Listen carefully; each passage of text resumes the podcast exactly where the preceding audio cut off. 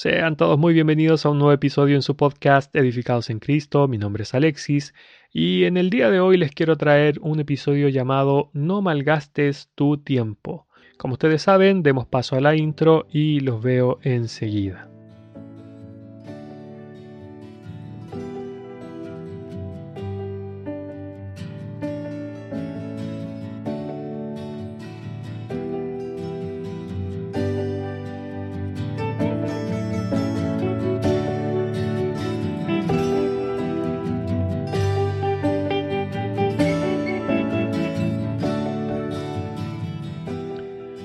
Ok, tal como les decía en el principio, en la intro, eh, este es un tema acerca de no malgastar nuestro tiempo. Como siempre, partamos leyendo unos versículos de la palabra de Dios. Dice así, Vended lo que poseéis y dad limosna. Haceos bolsas que no se envejezcan, tesoros en los cielos que no se agote, donde el ladrón no llega ni polilla destruye. Porque donde está vuestro tesoro, allí también estará vuestro corazón.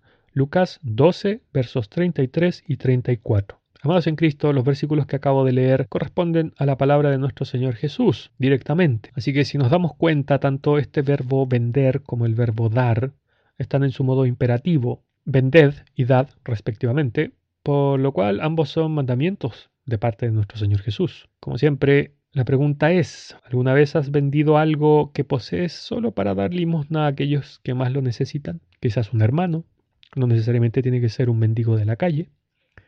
Quizás un familiar, no lo sé. Y lo, lo haces eh, de todo corazón, dándolo como ofrenda al Señor. Quizás sí, quizás no.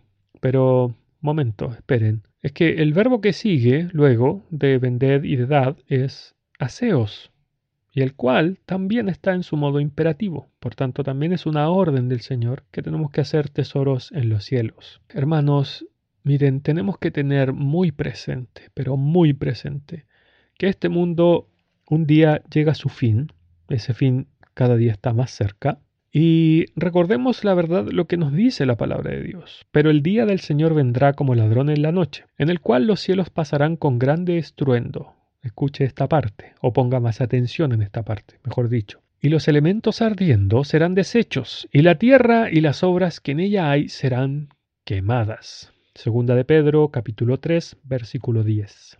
Si, por así decirlo, sumamos lo que el Señor dijo en los primeros versos que leí, más este que acabo de leer, nos damos cuenta que la verdad lo que el Señor Jesús nos está diciendo, lo que Dios nos está diciendo en su palabra, es de perogrullo.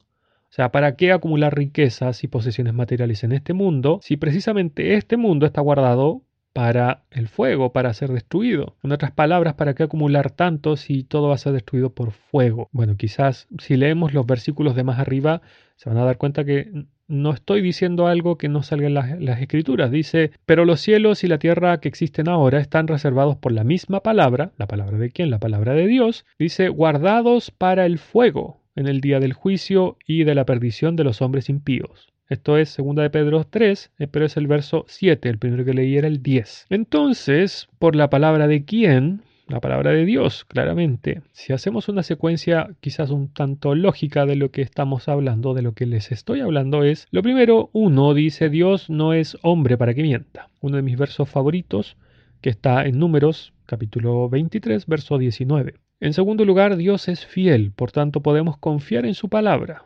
En 2 de Tesalonicenses capítulo 3, verso 3 nos dice que Dios es fiel. O sea, podemos confiar plenamente en Él, porque no miente y además es fiel. Lo tercero es que Dios no se puede negar a sí mismo. Esto también es una de las cartas de Pablo en 2 de Timoteo capítulo 2, versículo 3. Así que, si tenemos un Dios que no miente, que es fiel, y que dijo algo que va a cumplir, y que dijo que va a destruir este mundo, entonces ¿Cuál es la razón de acumular riquezas pasajeras? Ojo, el Señor nos está diciendo, oigan, no malgasten su tiempo, sus fuerzas, trabajando por cosas que son perecibles, que se pueden corromper, que son, que son robables y que son perecederas. Incluso si las tuviésemos hasta el día que el Señor Jesús viniera, aún así van a ser destruidas, aún así no te las vas a poder llevar. Entonces nos damos cuenta qué tan inútiles o qué tan inútil es buscar las riquezas en este mundo. Hermanos, es que dejemos de aferrarnos a esto material de este, de este mundo que conocemos, de este planeta, y seamos sabios, sigamos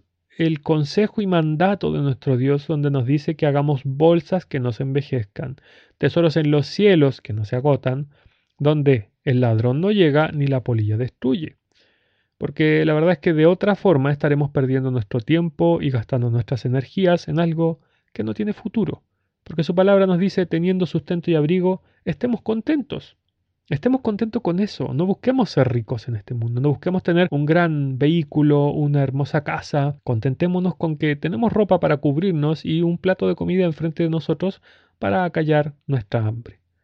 Bueno hermanos, quiere el Señor bendecirles, que esta palabra haya tocado sus corazones y les haga meditar, que gastemos, que usemos nuestras energías de manera sabia, en las cosas que son duraderas y no en las que son perecederas. Bueno hermanos, hasta aquí por el momento quiero el Señor bendecirles a cada uno de ustedes, que esta palabra realmente haya tocado sus corazones y les haya hecho meditar si es que están gastando sus energías en buscar cosas de este mundo que son tan perecederas y tan inútiles. Para las cosas eternas me refiero, para que no nos afanemos por las cosas de este mundo, sino que nos afanemos por las cosas de la siguiente vida que es eterna. Un abrazo hermanos y el Señor sea cuidándoles en este día a todos ustedes.